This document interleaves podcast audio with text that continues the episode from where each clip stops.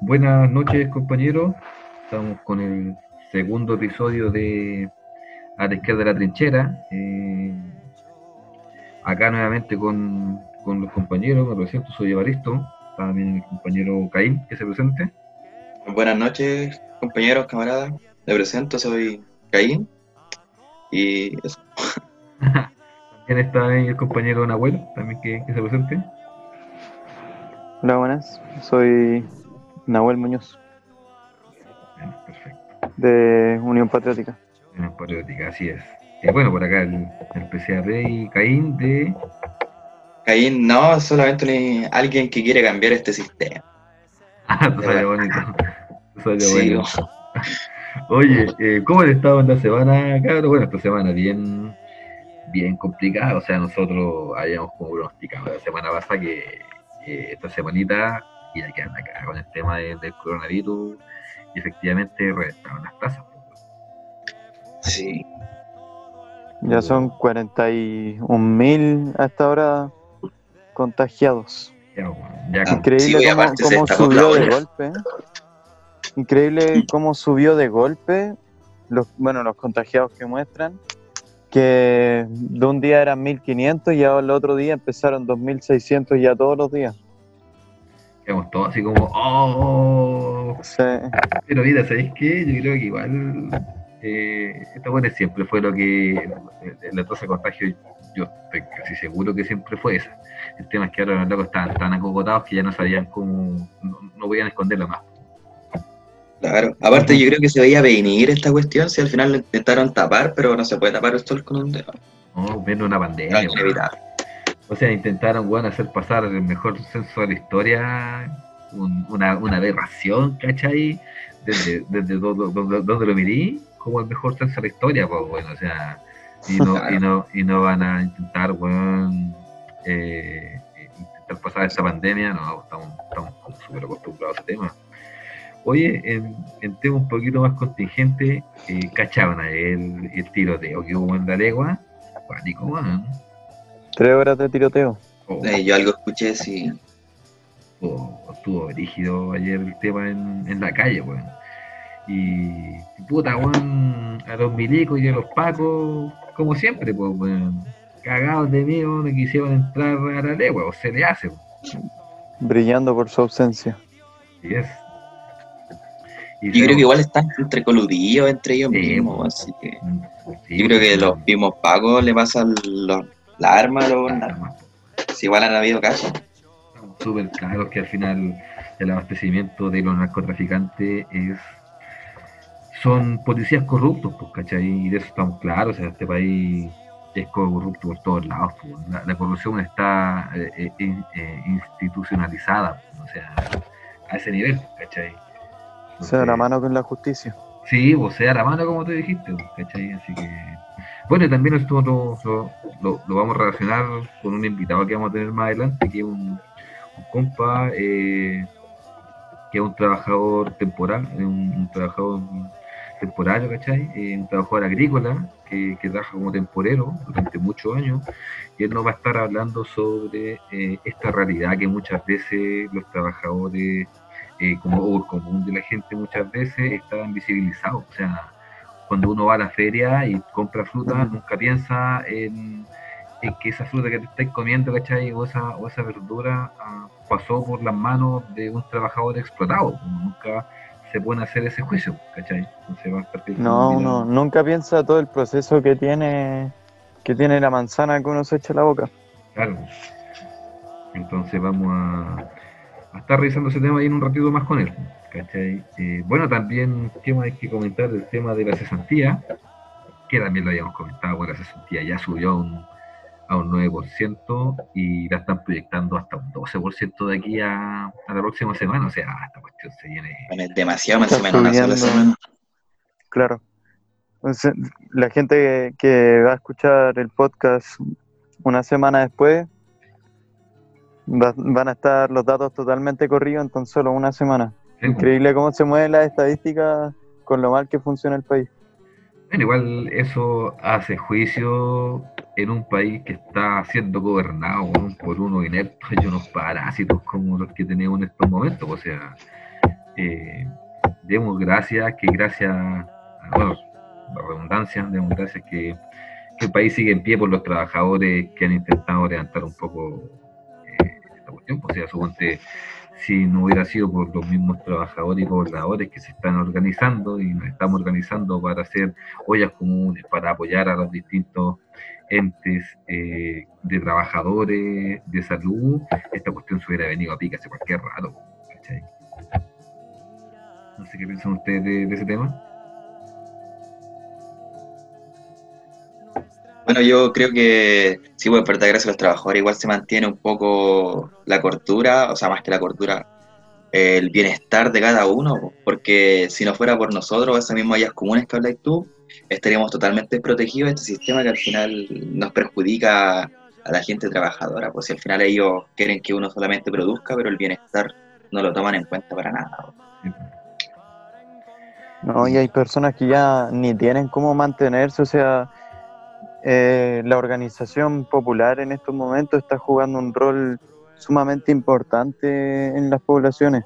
Hace mucho que está esto de, las ollas populares en los campamentos y hace unos días decían qué bueno que ahora se está dando lo de las ollas populares. Hace mucho que se da todo esto ante la precarización que tiene este sistema. O sea, nosotros, no sé, como, como PCAP, hace mucho rato que, y muchos años, o sea, las villas comunes no nacen cuando el alcalde Codina de Puente Alto eh, pone un puesto con, con fondos de la municipalidad para darle comida a los pobres, pues, ¿cachai?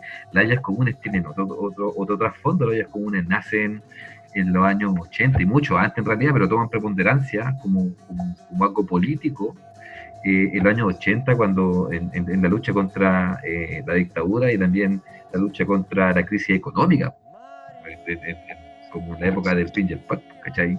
Esa cuestión, ahí es donde nace eh, la, verdadera lucha y donde, y donde se ve ese trabajador, ¿cachai? Donde se ve ese poblador eh, que tiene, que tiene, que tiene ese sentimiento, que, que no sé, pues en, pleno año ochenta y tanto, ¿cachai? Que está en plena crisis económica y tiene ese sentimiento de rabia, weón, de decir que puta, ni hace 15 años atrás me sacaron la chucha, weón, los milicos, y ahora tenemos que saber salir como sea de esta weá. Entonces, ese sentimiento de, de, solidaridad, ¿cachai? De, de, fraternidad entre los mismos pobladores, e, eso son, son las vías comunes. Y, ojo, una agua, una que es muy mal vista por, por, por los cuicos, pues, bueno, o sea, el cuico te mira una, una, una, olla común y es como, mira estos weones, ¿cachai? Como que poco más que estamos tapados en piojos, pues, ¿cachai? Y esa no es la realidad, pues, o sea, la realidad es que acá hay hambre, la realidad es que acá hay cesantía, y la realidad es que la única forma de llevarle la dignidad al trabajador es mediante la organización y entrando directamente en la lucha contra los que nos están explotando. Sí, es que igual le tienen miedo a la organización, pues al final lo común igual es un espacio que se crea, se genera la organización fuerte porque la gente se conoce, al final se entabla una confianza que nunca se dio antes. Esos son los espacios que de verdad generan una verdadera comunión, una comunidad, que hace mucha falta en, este, lo que está pasando en el día, a pesar de que estamos todos confinados.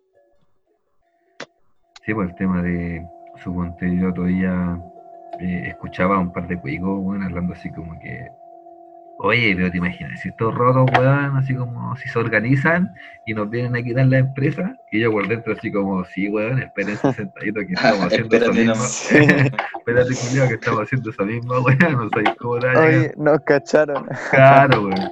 Entonces, eh, claro, al final la organización, esto muy la tiene entre robar, pues, ¿cachai? Si, si es el tema, si, eh, y es la única forma de, de, conseguir la dignidad hacia nuestros trabajadores, ¿cachai?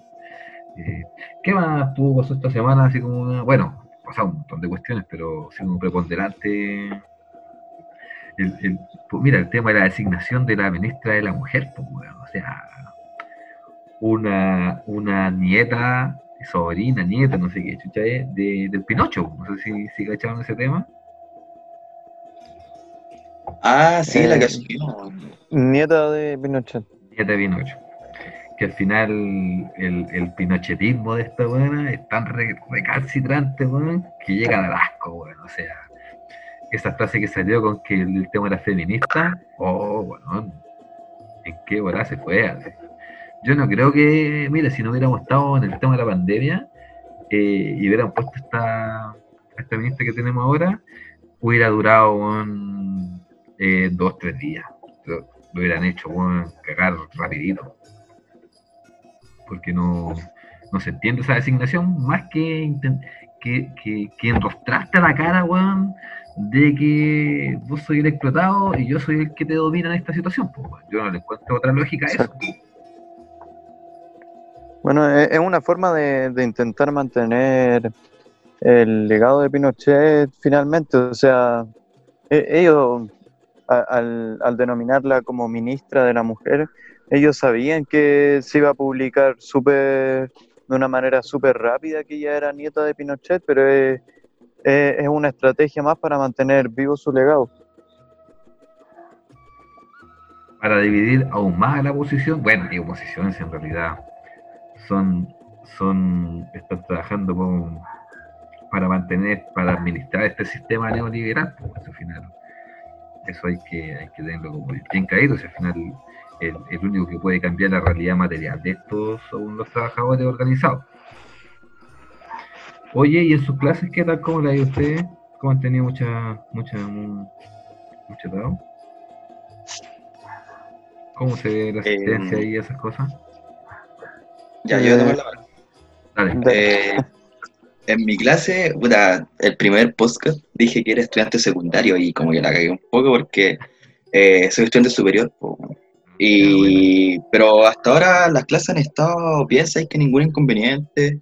Solamente que el internet no es lo que juega todavía, por lo que hablamos el podcast pasado, el episodio pasado.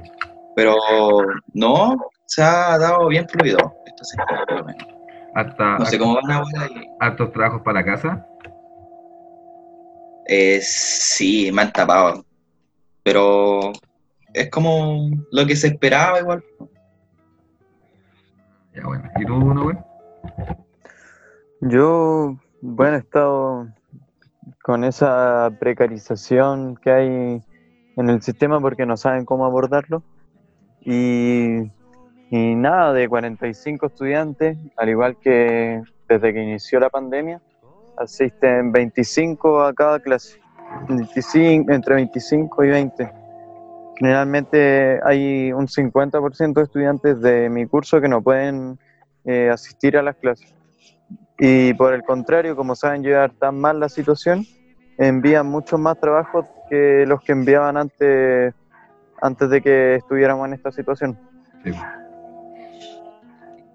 complejo el tema, puta, por lo menos en, mi pega, eh, se han parado un montón de, de trabajo, de proyectos, han echado de gente, y al final la gente que va quedando, eh, una la están cargando con pega, ¿cachai?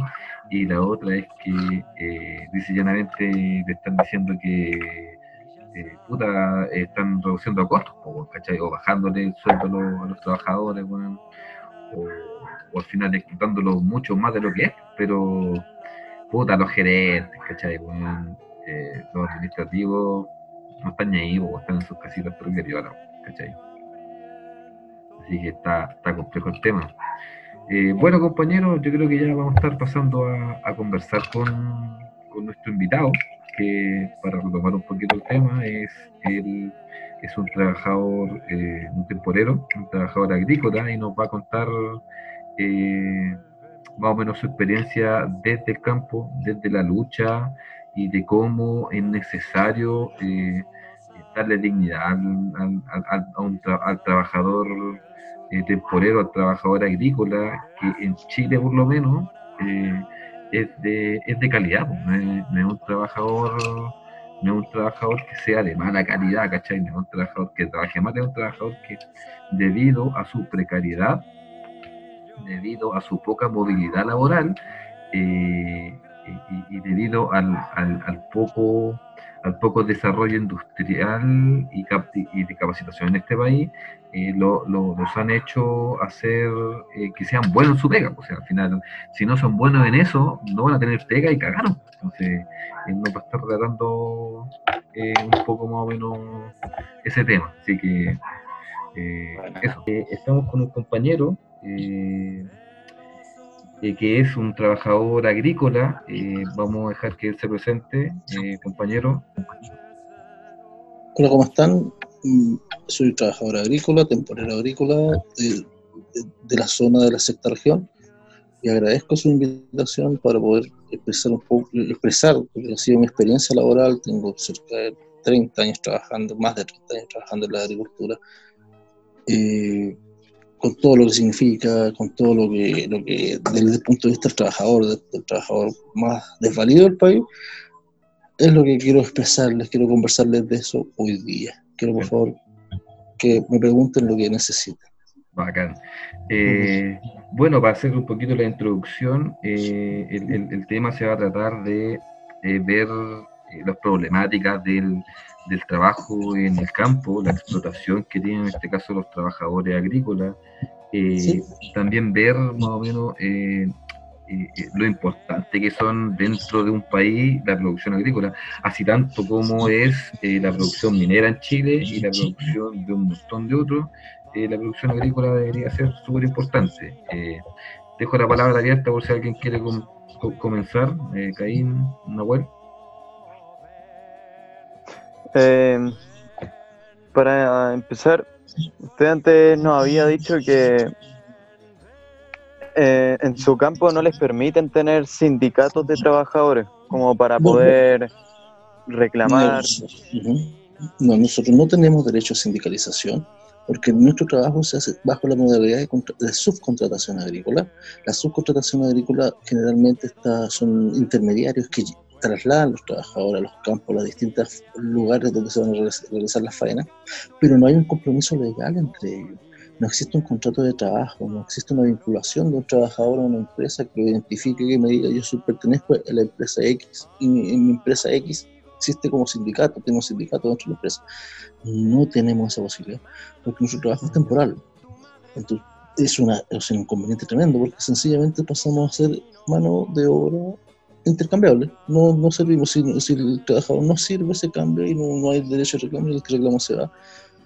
Lo que conversábamos ayer, podríamos ver la forma de empezar a estructurar la idea de que en Chile algunos sectores como este, porque hay muchas explicaciones por la situación del trabajador temporero, que la fruta no dura todo el año, hay muchas cosas, ¿no es cierto? Entonces, como no se puede trabajar con contratos para la legislación actual, o sea, con un contrato estable, ¿no es cierto?, eh, indefinido, todo lo demás. La legislación actual yo la conozco muy bien y dice que el, empleador eh, agrícola puede mantener a su trabajador agrícola igual como en todas partes. Si él trabaja un día, le hace el contrato por un día, situación que no sucede entre nosotros. Entonces, para que poder ver la forma de negociar esta situación, es crear sindicatos por bandas productivas. En este caso, el temporero agrícola tiene una, somos 800.000 personas, un millón de personas en Chile, podríamos tener un gran sindicato que nos agrupe y que nos proteja, como lo hacen los colegios profesionales con sus, con sus, con sus asociados, que sienten la vinculación directa con las empresas donde ellos distintamente trabajan, sí los protegen y sí les dan beneficios y sí les dan orientación, que sería pero tremendo. En la agricultura falta de todo los trabajadores de la agricultura nos falta de todo, de todo, de todo, incluso que nos escuchen, yo les doy las gracias por escucharnos esta Esta, esta plataforma está abierta hacia plantear temas que muchas veces están relegados, eh, como por ejemplo el, el, mismo tema del que estamos conversando ahora, porque me imagino que al, tener todo, todas estas faltas de, de, contratos legales, de que... Entre otras cosas, nosotros no tenemos, yo, yo, he trabajado en muchas partes en donde no nos dan agua, no nos dan baño, es, claramente conocen nuestro nombre, no, se trabaja al aire libre, no nos dan bloqueador, no nos dan el uniforme necesario, no nos hacen un contrato de trabajo, si nos, nos accidentamos, si nos enfermamos, no tenemos derecho a la licencia médica. Si estamos debemos, debemos ser de la escala productiva los que estamos sin ninguna protección. Consulta sobre ese punto. Eh, yo tengo una duda. Eh, ¿Sí? Ya, eh, sobre esa precariedad de condiciones laborales que usted habla, ¿existe la totalidad de trabajadores agrícolas? O sea, la mayoría de los trabajadores agrícolas sufre 70%, 70%, fácilmente. En una planta, en un trabajo, en un fondo, de las personas que trabajan en un fondo, si son 100, hay 15 contratados por el fondo, que son lo elemental, el, el, transportista, ¿no es cierto?, el jefe del fondo, el capataz, qué sé yo, la secretaria, y todo el resto es trabajador temporero. No hay ninguna otra diferencia. O sea, son solamente los del fondo, son 15, los demás son todos temporeros y de distintas partes. Podríamos decir que de un aproximadamente eh, tenemos 400.000 personas, trabajadores en el campo que llevan, que, que, que, que llevan una vida precarizada, o sea, porque con, todo lo que estamos... Claro, en, la pobreza, al final, en la línea de la pobreza está eh, en aproximadamente 443 mil pesos. Esa es la línea básica de la pobreza. O sea, ¿Cuántos? 243 mil. 443 mil pesos es la línea de la pobreza acá en Chile. O sea, cualquier persona que gana menos de eso está bajo la línea de la pobreza. O sea, al final, eh, eh, mi consulta es, la mayoría, en este caso ahora, ahora el 16 de, de mayo, ¿cómo es la situación del trabajador? Eh, agrícola en, en, su día a día, eh, ellos llegan eh, de, la faena y llegan con plata en el bolsillo el mismo día o se los pagan a fin de mes o es por trato, ¿cómo es la reducción más o menos de eso? Se trabaja por lo que uno hace, se llama el trabajo a trato. El famoso trabajo a trato, yo lo que yo hago en el día, durante el día, es lo que se me paga a mí el día viernes de cada semana, se paga todas las semanas, con la condición de que el empleador pague el viernes para que no, si paga el lunes, el trabajador tendría el derecho y, la, digamos la, posibilidad de, demandarlo por esos dos días. Entonces no hacen nada de eso, se paga semanal en lo que uno trabaja. No hay más plata que eso. No se paga semana corrida, no se paga imposiciones, no tenemos derecho a vacaciones no tenemos derecho a... Y se acaba el trabajo y no hay finiquito. Y si, se acaba el trabajo no hay derecho a seguro de cesantía. Eh, y Felipe, lo, lo, único que podemos destacar que en alguna oportunidad, yo me acuerdo clarito, el primer ministro, el primer el gobierno de Michelle Bachelet creó la posibilidad de que los trabajadores agrícolas tuvieran cobertura eh, de salud, pero a través de, de, la, de las distintas SAPU de atención pública, que, para que prolongaran su tarjeta de atención FONASA, por ser trabajador temporero. ni siquiera estaban, eh, ni siquiera estaban representados eh, en, en, en, en, el Instituto de Salud Pública, en este caso FONASA, menos PISAPRE, o sea, eso de... No ni, es una buena, no, no existir nunca. No, existimos, no existimos por eso, ni siquiera en el aparataje estatal existe la figura temporal agrícola. Me imagino que... Eh, se ha ido dibujando de acuerdo a la sinvergüenzura de cada estructura, de cada empresario, a de eso también, cada empresario. A eso también quería apuntar, eh, me imagino que también los mismos nombres que se repiten en el tema de la pesca, en el tema de la gran minería, en el tema del retail, deben estar también con las manos metidas en, en el tema de la agricultura, ¿no? Yo he, trabajado para señores Vial, he trabajado para señores Larra, eh, eh, eh, Rasuri, he trabajado para señores Aristía, he trabajado para señores Sutil, he trabajado para señores Mate, Angelini, son siempre los mismos. Estamos hablando de la relación de campo, si me pongo a investigar acerca de qué más tienen, tienen bosques, tienen pesqueras, tienen bancos, tienen televisiones, tienen radios, tienen todo lo que están, están ahí son los mismos, son los mismos nombres, los mismos apellidos. y en esa pregunta, en esas mismas empresas privadas grandes, que ya sean así como multinacionales, se podría decir, eh, la calidad del trabajo es la misma, entonces se mantiene. Oh. así se produce. cuando ustedes coman uva, fruta o cualquier fruta que le diga que es producción nacional, sepan, y le pido a todos que por favor pongan atención, que está hecha por manos de personas que han sido explotadas. Esto es como uno dice no comprar cosas chinas porque los chinos lo explotan para poder producir tan barato, ¿no es cierto? Las cosas irrisorias, precios de 3 pesos, 4 pesos. En Chile pasa lo mismo. Es exactamente lo mismo.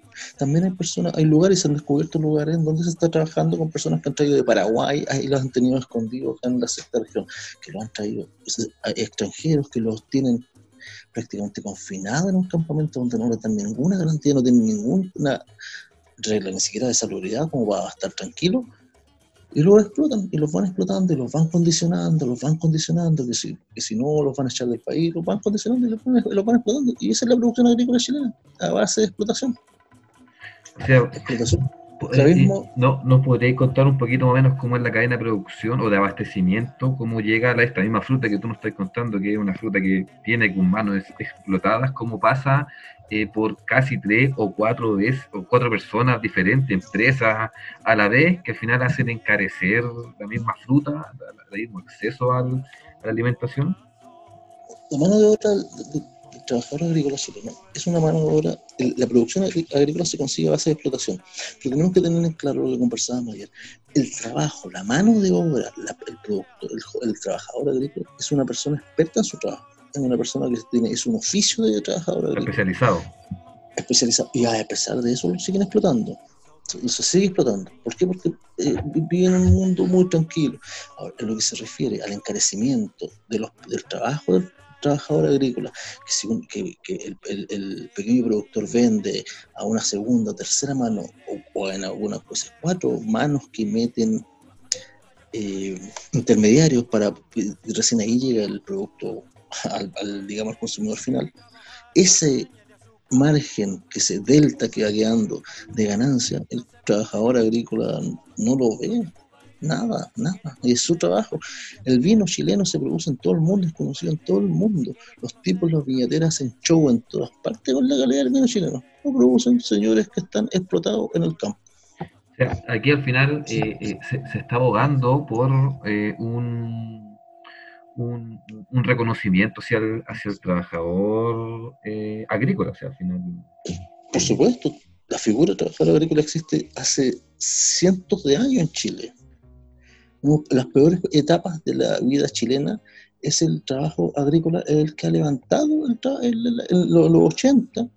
Y yo me encontré con profesores trabajando en la agricultura, con contadores, con tipos profesionales de otras áreas que al no tener ninguna posibilidad tuvieron que emigrar al trabajo agrícola, porque no había ninguna posibilidad, era solamente para el lado y, había que hacer algo. Perfecto. Al final acá, eh, y para lograr también la dignidad del trabajador, como tú lo estabas ahí comentando, eh, hace falta una organización, ¿no? Sí, sí, necesitamos que, necesitamos que el trabajo agrícola aparezca primero que nada nosotros nos, conozcan, la gente sea capaz de saber qué es lo que está pasando en el campo, Y segundo, necesitamos que se reconozca nuestra, la actividad laboral agrícola como la actividad fundamental en la cadena alimenticia del chileno. Se produce todo el alimento, se produce en el campo en Chile.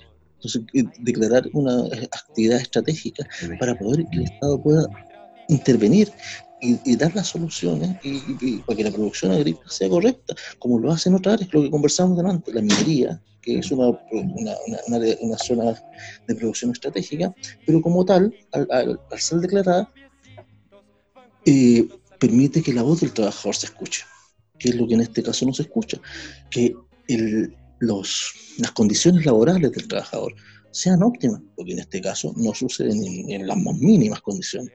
Y eso es lo que yo, lo que yo pediría, que se reconozca el trabajo del trabajador agrícola, es necesario. Es necesario que exista una persona en el campo todos los días trabajando, que se yo, con una pala, es necesario. Pero lo que que se le pague lo que corresponde y que se le pague con contrato de trabajo y que se le tenga derecho a vacaciones y que tenga un derecho a indemnización por años de servicio y que tenga derecho a una sindicalización, que tenga derecho a reclamar. Por último, que si le están jodiendo con la plata o algo está pasando, que diga, a, la dignidad del trabajador. Hay que, hay que apuntar a ese tema. O sea, una de las grandes consignas de la revuelta de octubre era hasta, hasta volver la dignidad.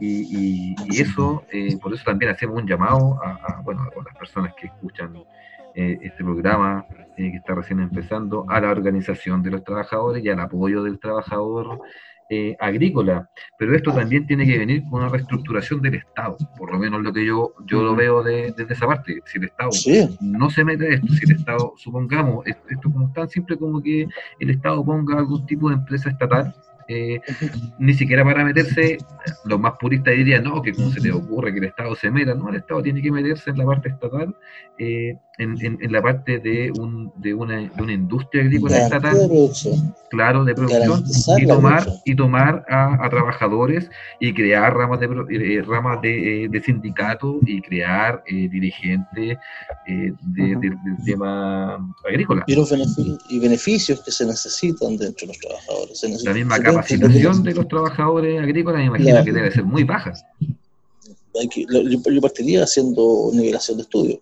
Una, una, una, idea que se me ocurriría, no sé, de, de, un beneficio que no, no, tiene por qué ser de parte de la empresa, puede ser el Estado que destine fondos y alguna institución o una, una, oficina del propio Estado que tiene fondos para poder acudir y ver quiénes son los trabajadores que tienen interés en, capacitarse. En las mismas áreas productivas, el señor que trabaja en una área quiere aprender otra área productiva del campo. Pero actualmente eso no existe. No existe. compañero, algo, más antes de, ir terminando, alguna alguna composición que, que, usted quiera decir hacia, hacia la gente, que algo como para ir, para ir cerrando. Sí se encarece que al trabajador agrícola se le respete, se encarece que al trabajador agrícola se le dé dignidad mínima. No estoy pidiendo que nos volvamos a contratar, contratados como los CODELCO, pero sí que la producción agrícola sea considerado el trabajador agrícola. En este momento no lo es, no existe ni siquiera en, áreas de contrato. Para eso yo pienso, desde una humilde opinión, que si el Estado es capaz de reconocer que las, hay ciertas cadenas de producción agrícola que son fundamentales en el desarrollo del país, se podría reconocer también al trabajador en esa área y que por lo tanto se podría crear una área, de, una, una banda de, agrupar a los trabajadores por bandas de área de trabajo. Por ejemplo, si los trabajadores agrícolas de fruta, los, los productores de hortalizas son fundamentales, que ellos se puedan agrupar, esos trabajadores, y puedan intervenir y, eh, crecer, agruparse, sindicalizarse, sin necesidad de perjudicar. La sindicalización nunca tiene que ser perjudicar para perjudicar una empresa, todo lo contrario, conversamos, pero vamos a beneficiar a la empresa de acuerdo a las ideas que tenemos nosotros como trabajadores. Pero necesitamos que se nos devuelva esa mano. El trabajador, el trabajador agrícola tiene experiencia. El trabajador agrícola muchas veces no sabe hacer nada más que eso, pero lo hace perfecto. Entonces, ¿cómo no considerar su opinión? ¿Cómo no considerar que actualmente el trabajador agrícola su opinión es, nada, cero, cero? no existimos ni siquiera, muchas, muchas personas ni siquiera saben lo que es un temporero agrícola y cómo es la vida del temporero agrícola. Viven en pieza, viven eh, hacinados, comen muy mal, eh, todo mal, todo mal. Eh, en el trabajo no tienen baño, en el trabajo no tienen agua, trabajos duros, estamos hablando de trabajos duros, que son un 90 o 95% del trabajo se hace propiamente con las manos y con el cuerpo, entonces trabajos duros que no tienen condiciones, que no les pasan guantes, que no les pasan herramientas, que no les pasan materiales de protección, gafas, eh, se necesita bloqueador, tampoco se lo pasa. Entonces, la dignidad del trabajador agrícola está por debajo. Hoy día, desde mi punto de vista, en la última etapa de desarrollo. Estamos en la parte más baja y creo que la producción y las lucas que produce la agricultura están en otra serie. En, la parte más vulnerable al final de, de toda la cadena eh, de explotación. Uno de los más explotados en este caso son, son los trabajadores temporeros de nuestro país, que son, son eh, Estamos trabajando para la fortuna millonaria en Chile. No, estamos no conozco ningún dueño de fondo que no sea millonario. No conozco ningún dueño de fondo que no viaje todos los años a Europa todos tienen toda la garantía, todos los señores que viven como reyes, pero sin embargo se, viven como reyes en base al trabajador y la calidad del trabajador agrícola. Y esa es la verdad, el trabajador agrícola, el trabajo agrícola en Chile es reconocido en todo el mundo, nos reconocen la calidad del trabajador agrícola. El, producto terminado es conocido en todo el mundo, que las cerezas, que los arándanos, que los duraznos, que la uva, que el vino, mano agrícola. Entonces, ¿por qué no reconocer su calidad de trabajo? El único sale beneficiado de esa, de esa generosidad laboral el, empresario agrícola que termina viviendo como rey. Claro, entonces el llamado, el, el llamado ya va, para ir terminando la conversación es a terminar al trabajador, a la organización y que el Estado tiene que ser partícipe de la rama productiva y estratégica que los trabajadores demandan, porque aquí los trabajadores exigimos dignidad, los trabajadores exigimos mediante organizaciones eh, que vengan de los trabajadores, que nazcan de este trabajador de campo aguerrido, que, que claro, abastece a, nuestro país, eh, es, el que el llamado, así que hacemos un llamado a todos los compañeros que están escuchando esta conversación, que cuando vean alguna huelga, cuando vean algún alguna paralización respecto a los trabajadores agrícolas o cualquier tipo de apoyo, se les reconozca a estos trabajadores Así que eso, compañeros, muchas gracias por, por la conversación. Muchas gracias por aceptar lo que yo tenía que contarles, lo que en, síntesis se le podría decir, que espero que nos miren de otra forma, que nos miren, al menos que nos miren y cuando vean a alguien pidiendo una reivindicación, entiendan que estamos hablando de reivindicaciones pequeñas comparadas con otras, estamos hablando de reivindicaciones casi humanas solamente. Eh, igual al, mínimo común trabajador chileno contratado, nada más. y de ahí para arriba conversamos. Eso esperamos, compañeros. Así que eso, hasta la victoria. Adelante. Muchas gracias. Muchas gracias. Hasta luego. Muchas gracias. Muchas gracias, chao. Muchas gracias.